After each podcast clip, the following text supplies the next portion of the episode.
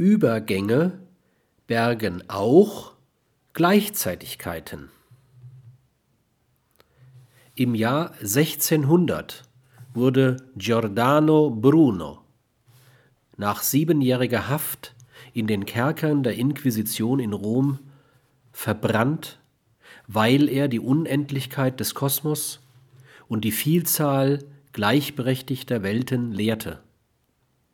Im gleichen Jahr wurden die für das Mittelalter so typischen, seit Jahrhunderten oft bordellartig betriebenen Badestuben wegen der Verbreitung der Syphilis in Deutschland behördlich geschlossen.